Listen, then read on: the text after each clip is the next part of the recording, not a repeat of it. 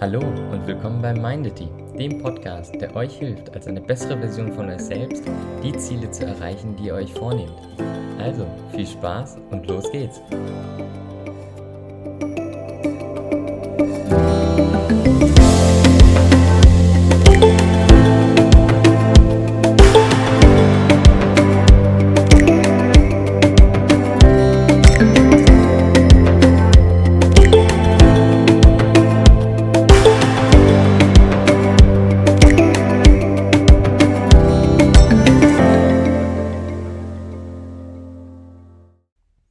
Hallo zusammen, willkommen bei der nächsten Folge. Heute geht es darum, Ideen so zu präsentieren, so zu vermitteln, dass sie in den Köpfen des Gegenübers bleiben, dass sie sich dort verankern, dass diese Ideen wirklich die andere Person fangen und nicht vergessen werden. Ähm, das Ganze ist ähm, teilweise aus einem Buch, aus dem Buch Made to Stick bei Chip Health. Und ähm, wer mir auf Instagram folgt, der hat gesehen, dass ich das auch in der Story hatte vor ein paar Tagen als Buchreview. Ich kann dieses Buch nur absolut empfehlen. Ähm, worum geht es da genau und was könnt ihr machen, dass eure Ideen, eure Präsentationen, eure, eure Gedanken wirklich in den Köpfen der anderen Leute bleiben? Ähm, in dem Buch gibt es eine Sechs-Schritt-Methode und ich finde, die ist hervorragend dafür geeignet. Ähm, das erste, was ihr machen könnt, ist simpel, nämlich die Sachen einfach halten. Einfach halten heißt nicht, dass ihr es kurz und knapp halten sollt, sondern ähm, dass ihr die Kernaussage herauskristallisieren müsst, dass ihr die Kernaussage, die Kernessenz eurer Übermittlung rausholen müsst und die wirklich fokussieren müsst. Und alles andere, alles andere außer der Kernaussage kann weg. Das heißt nicht, dass ich zwanghaft kurz sein, dass, dass, dass die Message zwanghaft kurz sein muss. Das heißt, dass sie nur aus der Kernaussage bestehen sollte im besten Fall.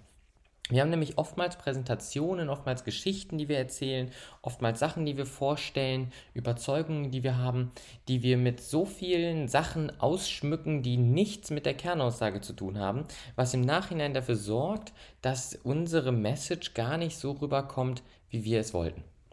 Das heißt, überlegt euch, was ist die Kernaussage?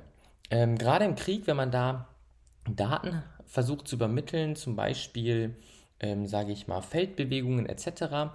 Und ähm, man nicht wusste, wann vielleicht die Radioverbindung abbricht, hat man ähm, eine Methode entwickelt. das nennt sich die falschrumme Pyramide. Das heißt, man fängt sozusagen unten mit der Spitze an und wird dann immer breiter. Das heißt, dass das Wichtigste sozusagen als erstes kommen muss und dann, je länger man sozusagen zuhören kann, desto mehr wird ähm, die Details der, sage ich mal, Feldbewegung präsentiert. Das heißt, man fängt wirklich mit dem Wichtigsten an, dass wenn man auch nur eine Sekunde lang diese stabile Radioverbindung im Krieg hatte, dass man da schon das Wichtigste gehört hat. So, das heißt zum Beispiel, wenn die wichtigste Information ist, Soldaten sollen sich von A nach B bewegen, dann sage ich das als erstes. Soldaten sollen sich von A nach B bewegen. Dann fange ich an auszuschmücken. Dabei sollen sie folgenden Weg nehmen. Dann fange ich noch mehr an auszuschmücken. Auf diesem Weg sollten sie bestenweise ich sag mal, stets in Angriffsbereitschaft sein. Dann nächstes, sie sollen vorbereitet sein, dass hier, hier und hier Gegner stehen. So hat jetzt die andere Seite, wenn er wirklich nur fünf Sekunden mit zuhören könnte, direkt schon das Wichtigste verstanden, nämlich Soldaten sollen von A nach B und kann das direkt auch schon umsetzen. Das heißt, erkenne die Kernaussage. Zweitens, unexpected, ne? Es soll überraschend sein. Das, was du sagst, muss einen überraschenden Faktor haben. Ähm, ein großer Teil der Witze, die wir erzählen, der Witze, die wir kennen oder moderne, ich sag mal, Sitcoms, moderne Komödien, basieren auf Überraschungen, basieren darauf, dass wir in unserem Kopf eine Art von Schubladendenken haben, einen festgesetzten Ablauf haben und genau dieser Ablauf, dieses Schubladendenken gebrochen wird und das kreiert Humor. Genauso aber bei Präsentationen und Übermittlung von Ideen und Gedanken ist es das, was dafür sorgt, dass es beim an, bei der anderen Person bleibt. Nämlich das ist dieses Unerwartete, was dafür sorgt, dass es im Kopf bleibt. Das, was sozusagen die Muster der anderen Person bricht. Also überlege dir bei dem, was du präsentierst, bei der Idee, die du vermitteln willst, was ist überraschend? Was würde da einen Unterschied ausmachen? So, das dritte. Das dritte ist, dass das, was du sagst, credible, also sozusagen ja fundiert sein muss. Du musst schauen, wer da diese Message rüberbringt oder auf welche Beweise, welche Studien, welche Daten du nutzt, um deine Idee rüberzubringen. Und da kannst du an sich alles nutzen, was eine wahrgenommene Kompetenz ausdrückt, was die Kompetenz, die du mit deiner Aussage rüberbringen willst, steigert.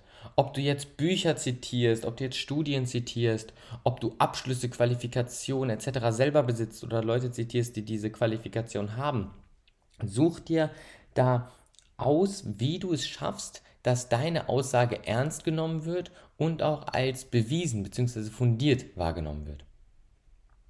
Das nächste ist, dass du schauen solltest, dass was du sagst immer wirklich konkret ist.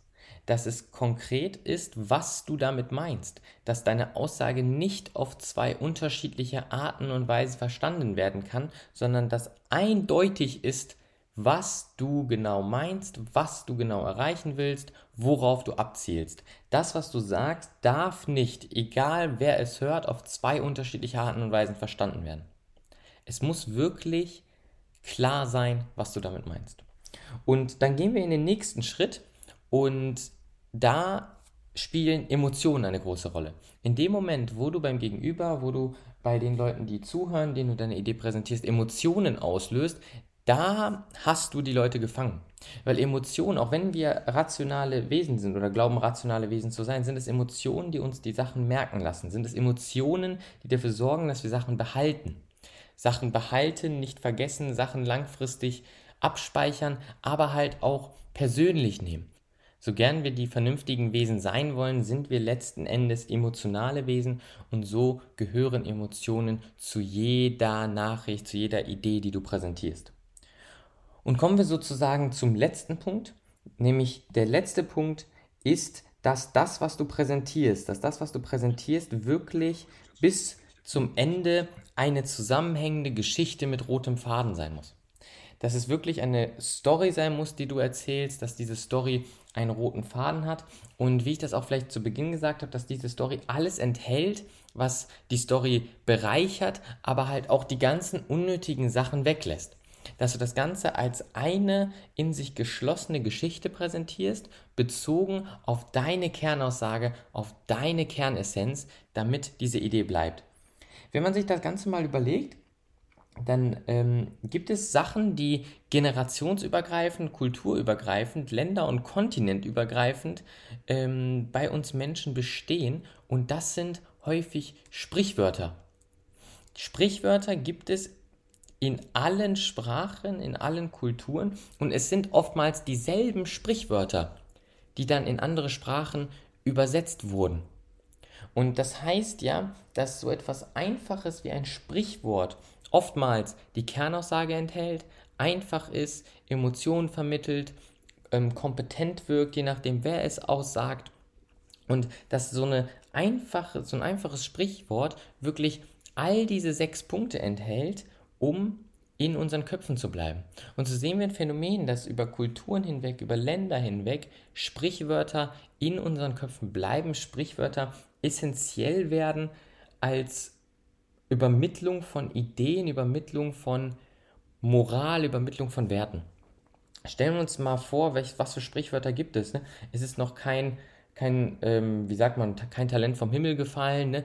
Man weiß ungefähr, jetzt habe ich noch nicht mal das Sprichwort richtig wiedergeben können, aber es ist in meinem Kopf geblieben, nämlich die Message ist drin, dass man nicht sozusagen von einem Tag auf den anderen etwas lernt, sondern dass Lernen ein langwieriger Prozess ist. Und so hat jeder von uns, ob er die Sprichwörter jetzt wortwörtlich kennt oder nicht, vielleicht sogar auf mehreren Sprachen, die Essenz dieses Sprichworts, die Idee dieses Sprichworts verstanden und kann es wiedergeben. Und das zeigt ja, dass gerade Sprichwörter es geschafft haben, all das, was wir erreichen wollen mit so einer Idee, wirklich umzusetzen. Das überlege dir, wenn du etwas präsentierst, eine Idee in die Köpfe der anderen Leute einpflanzen willst, wie kannst du es so präsentieren, dass es wie ein Sprichwort über Generationen, Kulturen, Länder hinweg in deren Köpfe bleibt.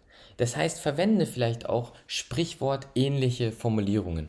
Versuch das mal für dich. Das nächste Mal, wenn du etwas präsentieren willst, wenn du mal eine Idee hast und die Zustimmung anderer Menschen brauchst, überleg dir, wie kannst du das verbessern? Nutze diese sechs Methoden, nutze diese sechs Methoden für dich, also dass es einfach ist, dass es überraschend ist, dass es ähm, konkret ist, dass es jemand Kompetentes ist oder du kompetente Quellen hast, dass es emotional ist und dass es eine Story hat, um deine Idee zu verbessern. Schau gerne auch auf meinem Instagram vorbei, da habe ich auch ein paar Posts genau zu diesem Thema, sowie auch das Book Review Made to Stick von Chip Health. Ähm, da kannst du dir das nochmal anschauen, die wichtigsten Erkenntnisse daraus ziehen, für dich vielleicht umformulieren, so dass es dich am besten anspricht und fang wirklich an, diese Methode für dich anzuwenden, dass du Ideen besser rüberbringen kannst. Ich danke dir, bis zum nächsten Mal, ciao.